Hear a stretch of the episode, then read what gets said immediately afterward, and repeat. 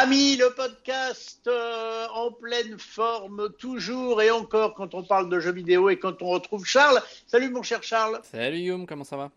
Eh bien écoute, je vais bien. Nous sommes euh, en plein été, on peut le dire, au moment où on enregistre ce podcast.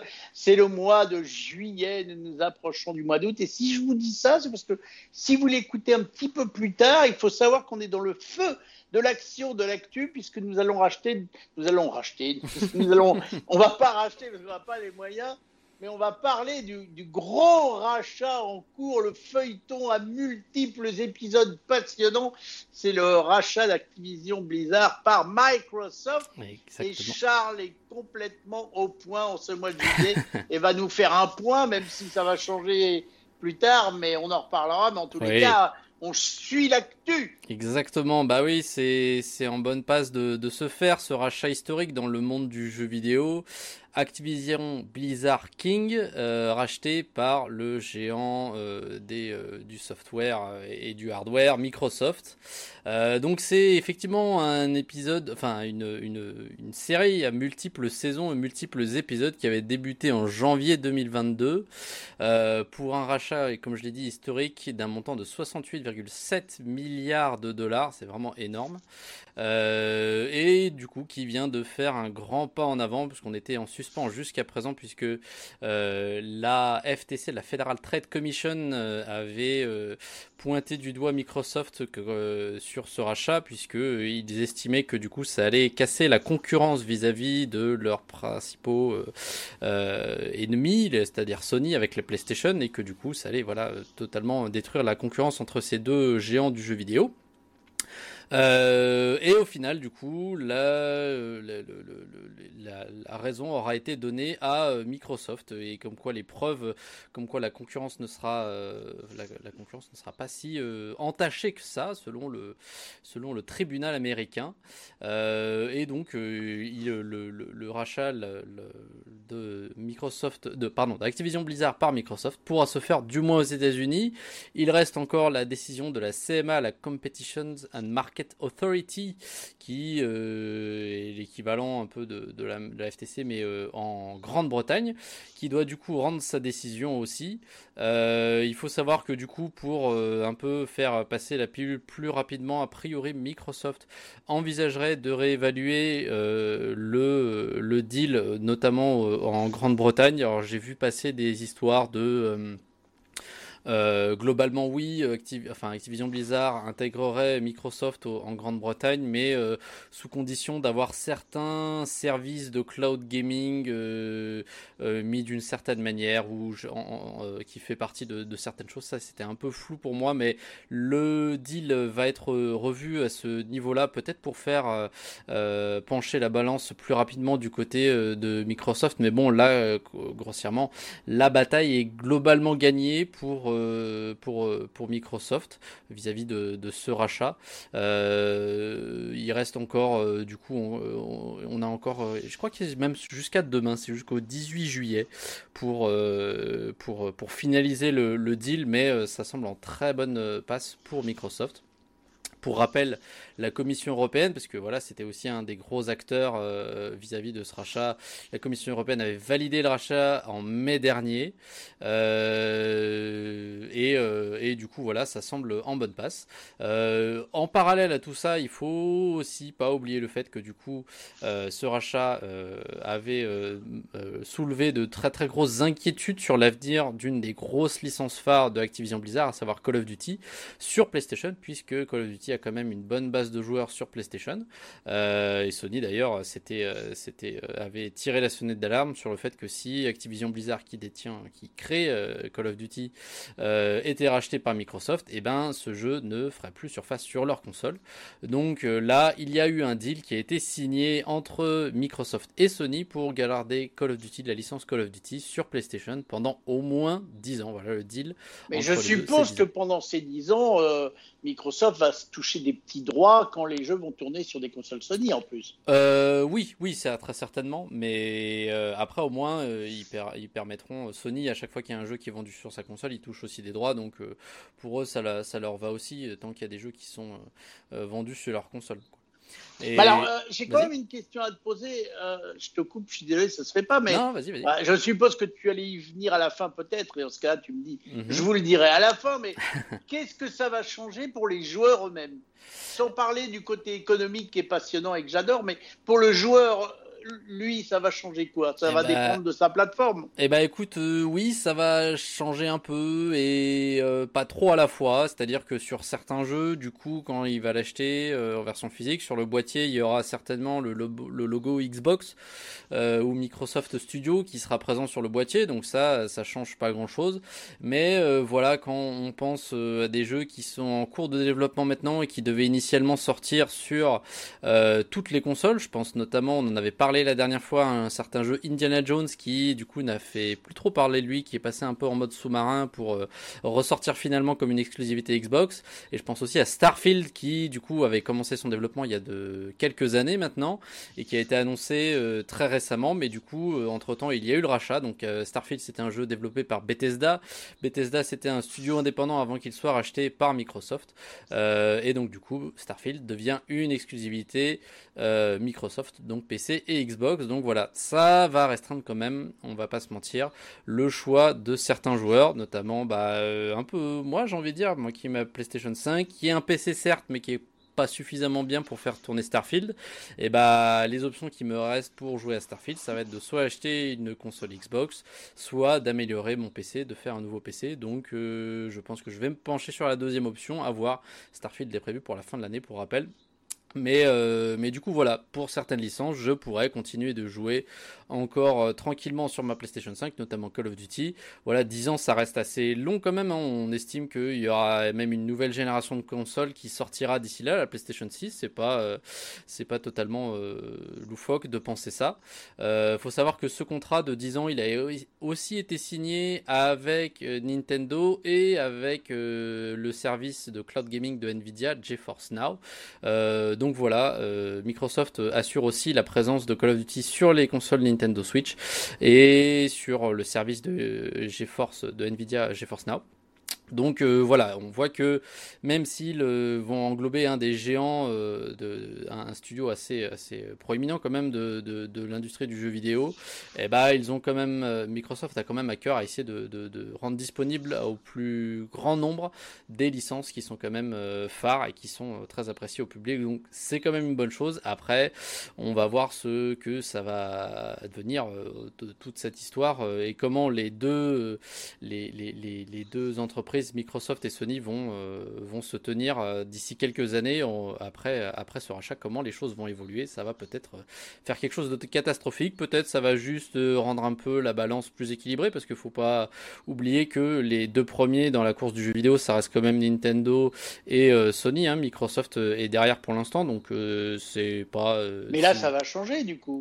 Peut-être que ça va changer, voilà, c'est ce que je dis. Peut-être que ça va changer, peut-être que Microsoft va détrôner Sony et ou Nintendo il y a quand même pas mal de marge, hein, faut pas oublier, hein, parce que euh, ces deux derniers ont quand même euh, euh, leur, leur, base de joueurs qui est, qui est, bien ancrée, et il va falloir qu'ils continuent de faire des investissements pour, bah, pour la garder, cette base de joueurs. Bon, le hit parade va changer dans combien de temps, d'après toi? Oh Alors ça, c'est difficile à prévoir. Ça, c'est difficile à prévoir. Je pense qu'on commencera à voir, au vu du temps de création d'un jeu. Ah, j'aurais dit, j'aurais dit un peu plus loin.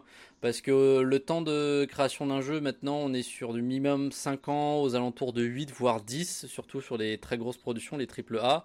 Euh, C'est-à-dire que il va, si le, rachat se finalise et est acté vraiment, euh, il y a des jeux qui vont commencer à être développés d'ici la fin de l'année, qui ne verront pas le jour avant 5-8 ans et qui seront exclusifs euh, à, l'écosystème Xbox euh, PC. Euh, donc peut-être que, ou même des jeux qui sont déjà en développement, qui qui n'auraient initialement pas été euh, exclusifs vont le devenir. Ouais, je pense pas d'ici Noël, mais d'ici 4-5 ans, peut-être, on commencera déjà vraiment à voir les, premières retombées et les évolutions de ce truc-là. Après, encore une fois, ça peut tout changer aussi du coup, côté euh, Nintendo et Sony. Bon, bah écoute, on va suivre ce feuilleton palpitant. C'est mieux que Plus belle la vie. Et oui. Ce feuilleton palpitant, bien entendu, dans Ami le podcast. Tu en avais terminé ou tu avais une petite cerise sur le gâteau? Bon, écoute, sur le rachat, non, on a fini. Voilà, le, le- le rachat, donc il faut, on attend quand même la décision finale, mais a priori, il y a de très très fortes chances que ça se fasse. Donc euh, voilà, on peut presque clore, euh, sans vraiment vouloir euh, vendre la peau de l'ours avant de l'avoir tué, on peut presque clore euh, ce, cette série du rachat et passer sur autre chose. Bah, notamment, c'est Sony, tiens, ma deuxième info, c'est Sony qui veut passer sur autre chose. Je pense qu'ils ont aussi, eux aussi, tourné la page, puisque l'info que j'ai vient d'un média qui s'appelle euh, Nikkei, qui nous annonce que Sony planifie d'investir plus de 300 milliards de yens, soit environ 2,13 milliards de dollars, dans la recherche et le développement de ces jeux vidéo. Donc voilà, je pense qu'ils ont euh, accepté de perdre la bataille, mais pas perdre la guerre. C'est-à-dire, ok, bon, c'est racheté, bon, bah tant pis, allez, on passe à autre chose. On investit énormément dans le développement de la recherche et le développement de jeux vidéo. Il faut savoir que c'est un nombre vraiment énorme, hein, 300 milliards de yens, 2,13 milliards de dollars. Ça représentera environ 40% des dépenses du groupe en recherche et développement. Je parle du groupe Sony, pas du groupe PlayStation. Quand on sait également, que Sony euh, est dans les téléviseurs, dans les smartphones, dans les trucs de musique à droite à gauche, qu'ils font aussi des partenariats avec Honda pour faire une voiture, eh ben 40% des dépenses euh, du groupe en recherche et développement, c'est énorme. Il faut savoir que l'année fiscale dernière, euh, ces dépenses en recherche et développement étaient entre guillemets seulement de 260, 271 milliards de yens. Voilà, pour euh, l'année qui vient, ça va être 300 milliards euh, de yens. Donc l'année dernière, 271 milliards. Et en 2020, c'est quasiment la moitié de ce qu'ils comptent investir pour cette année. En 2020, c'était 144 milliards de yens. Euh, donc voilà, c'est une démarche qui s'inscrit visiblement dans pas mal d'entreprises des technologies au Japon. Je pense à Mitsubishi, Hitachi et autres, qui investissent massivement dans la recherche et le développement puisqu'ils ne veulent pas être laissés derrière des gros marchés comme celui de la Chine et des États-Unis. D'ailleurs, en ce qui concerne Sony, ces investissements se focaliseront principalement sur des jeux services. Hein, on sait ce que c'est ce genre de jeu qui manque crucialement au catalogue de la PlayStation. Pour rappel, les jeux services, ce sont des jeux qui vont certes sortir une fois, qui ont une date précise de sortie, mais qui vont régulièrement euh, rendre disponible du contenu euh, aux joueurs, euh, que ce soit des extensions ou tout simplement des éléments cosmétiques dans le jeu, du contenu supplémentaire, voilà, qui va s'étendre sur la durée et qui fait, qui fait du coup envie à beaucoup de développeurs et à beaucoup d'éditeurs puisqu'ils rapportent, ils ont tendance à le rapporter beaucoup plus que un seul jeu qui va sortir une fois et après c'est terminé. On a vu aussi dans l'article de Nikkei parler d'investissement dans ce qu'ils appellent euh, la réalité étendue. Alors encore, c'est un nouveau. euh, Peut-être tu sais ce que c'est. Moi, je connais la réalité virtuelle, la réalité augmentée. Bah, visiblement, Sony a envie de faire son propre truc et appelle ça la réalité étendue. Donc, le l'article ne s'étend pas plus euh, exactement sur quoi Sony voudrait investir là-dedans et sur quoi exactement ils font ils font pas exactement pourquoi qu'est-ce qu'ils entendent par réalité étendue Oui, parce que je me pose la question, justement. bah, clairement, je pense qu'il s'agit tout simplement de technologies un peu comme euh, bah, les, des casques de réalité virtuelle et voire réalité augmentée, un peu comme le- l'Apple Vision, hein, donc qui, qui, qui a fait. Dont a- Sony fait les lentilles, d'ailleurs. Voilà, voilà. Donc, euh, il, il pourrait très bien être filou et récupérer les lentilles et en mettre sur euh, leur propre casque. Donc, euh, c'est pas, ce serait pas étonnant euh, qu'il qu'il fasse cela.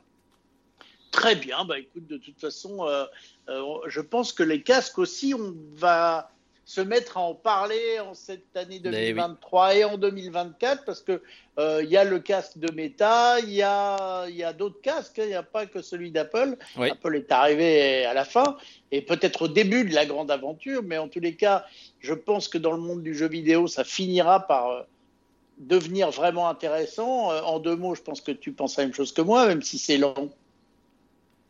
Même si c'est, même si c'est long, c'est ça que t'as dit? Même si c'est lent. Ouais, Ah, ouais, même ouais. si c'est lent, oui, bah euh, de toute façon, c'est euh, oui, c'est la, la, la recherche, ça, ça, ça, ça prend du temps. On a quand même, on, on a quand même euh, vu quand même de beaux casques arriver ces dernières années et ça va continuer de s'améliorer. C'est un peu quand tu regardes, ça va, je pense, il y aura, ça m'étonnerait pas qu'il y ait un peu la même progression que les smartphones. Hein. Quand tu regardes les tout premiers smartphones, c'était un peu des briques. Bon, au bout de quelques années, ils étaient totalement dépassés, ils y arrivaient plus. Je, c'est pas, ce serait pas étonnant qu'on voit le même genre de, de progression arriver au niveau des, au niveau des casques. Hein, quand on voit déjà PlayStation qui a sorti son PSVR 2, qui est une très très belle amélioration vis-à-vis du, du, premier et assez, et assez abordable quand même. voilà, avec encore plus d'argent investi dans la recherche et le développement, oui, ça va, ça va continuer de s'améliorer, mais effectivement, ça prend du temps. Je pense que c'est dans le sens de l'histoire et qu'on rigolera dans dix ans quand on se mettra des lunettes sur le nez qui seront pratiquement aussi légères que des lunettes de vue, avec tout ce qu'il faut dans les branches qui seront un petit peu plus grosses et que ça fonctionnera très bien. Je pense qu'on arrivera à ça. Euh, je me fais pas trop de billes et qu'on se marrera comme aujourd'hui quand on regarde les premiers téléphones portables qui étaient des briques euh, qui pesaient 5 kilos. Eh oui, tout à fait, tout à fait. Et aussi un autre domaine, euh, je passe à ma troisième actu, un autre domaine aussi où on va pouvoir s'améliorer, c'est l'accessibilité des contrôleurs de jeu. Je sais pas si tu te souviens, mais j'avais euh, chanté les louanges de euh, du projet Leonardo de Sony, projet qui, qui ça c'était le, nom de code, projet Leonardo, mais réellement ce qui se cachait derrière ça, c'était la manette Sony Access Controller. Je sais pas si tu te souviens, c'était une manette spécialement conçue pour avoir des options d'accessibilité, euh, notamment euh, avoir une maniabilité plus, simple et euh, plus ouverte à plus de joueurs. Ça te rappelle quelque chose ou pas? Mais absolument, absolument. Eh ben, sache qu'on a des nouvelles infos sur cette manette. On a notamment un prix, une date de sortie. Elle est prévue pour l'instant au 6 décembre de cette année au prix de 89,99€. Euh, pour une manette qui euh, offre vraiment pas mal d'accessibilité, je trouve ça quand même euh, assez un bon prix quand on sait que les manettes DualSense de la PS5 sont euh, un tout petit peu moins chères, mais pas, pas beaucoup plus. Donc ils ont réussi à baisser le prix de cette manette Access Controller quasiment au même prix qu'une manette euh, standard. Donc ça va euh, être vraiment accessible pour le coup, aussi bien pour toutes les personnes qui a tous les portefeuilles. Euh, pour rappel, donc cette manette très très customisable avec 8 boutons où vous allez pouvoir brancher aussi des accessoires, des joysticks, les modifier comme vous voulez, changer les boutons, tout simplement faire un mapping de la, la, la, la manette totalement comme, comme vous le souhaitez et comme cela vous arrangera. Vous pouvez aussi brancher à cette manette Access Controller une euh, manette standard de PlayStation 5, euh, une DualSense, euh, bah, tout simplement pour vous aider avec une, personne de votre choix qui est pour vous aider à, jouer au jeu et à configurer votre, votre manette. Donc je trouve ça, comme je l'avais déjà dit, j'en avais déjà beaucoup parlé, j'avais beaucoup aimé l'initiative, je trouvais ça très bien et maintenant on est content de savoir qu'elle sort à la fin de l'année et pour, je trouve, pas très très cher. Eh bien, on en reparlera puisque, comme euh, les autres années, nous ferons des, des petits modules spéciaux cadeaux de Noël. Donc, euh, on pourra mettre euh, ça dans nos, dans nos chaussures. tout à fait, tout à fait. Et la dernière info que j'ai, oh, c'est pas vraiment une info, c'est juste un anniversaire, celui de la NES, la Nintendo Entertainment System, qui a fêté ses 40 ans le 15 juillet, il n'y a pas très longtemps. Alors c'est un anniversaire qui est un peu à droite à gauche euh, dans le monde, puisque la console n'est pas sortie à la même date euh, sur tous les marchés, mais elle est sortie au Japon, sa terre natale, le 15 juillet 1983. Donc voilà, ça fait 40 ans que cette console qui a vraiment défini une nouvelle ère du jeu vidéo, puisque avant cette console-là, c'était tout simplement les bornes d'arcade Hein. c'était la volonté de Nintendo lorsqu'ils ont commencé à développer cette, euh, cette console, c'était de faire en sorte que les gens puissent avoir la même expérience euh, qu'une borne d'arcade, mais chez eux. Euh, donc voilà, c'était dans les années 1980. Le développement de cette console a commencé en 1981. L'idée vraiment, c'était d'avoir une console qui puisse accueillir des cartouches interchangeables un dispositif qui n'était pas possible sur leur euh, console précédente. Leur console précédente, euh, quasiment personne ne la connaît, alors que si vous dites euh, tu connais Nintendo NES, il y a beaucoup plus de gens qui vous répondront oui.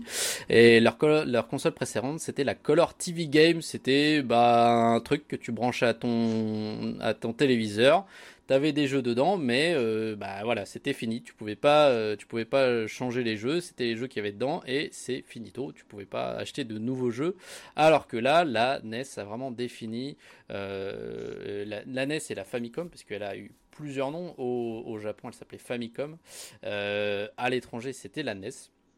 Euh, voilà, elle a vraiment défini le genre de la console de jeu dans laquelle on va mettre soit une cartouche, soit un CD. La console qui reste toujours euh, chez nous dans le salon et les cassettes ou les CD qu'on achète chez euh, le marchand de jeux vidéo et qui, a totalement révolutionné l'industrie. elle, se voulait aussi cette console, du coup, vraiment totalement changée vis-à-vis de sa précédente vis-à-vis de la précédente console où on pouvait changer le, jeu, mais elle se voulait aussi moins chère. Elle se voulait à moins de 10 000 yens, euh, ce qui était quand même assez abordable pour euh, le marché japonais à l'époque. Et elle se voulait aussi euh, suffisamment puissante pour égaler toute la concurrence pendant au moins 3 ans. C'était les mots du président Hiroshi Yamauchi, le président de Nintendo à l'époque, qui voulait une console relativement performante bas prix pour pouvoir la mettre partout dans tous les foyers japonais et du monde entier. Ça a été un succès planétaire. Hein. À l'international, c'est plus de 61 millions de consoles qui se sont vendues au total euh, et euh, qui a encore une fois défini l'avenir du jeu vidéo à l'époque. Et elle aurait presque pu faire le café. Bon, je sais, elle est nulle, mais j'avais quand même envie de la faire pour terminer ce podcast. Hein. temps, il faut se détendre avec des, des bêtises, moi j'aime bien, tu sais comment c'est.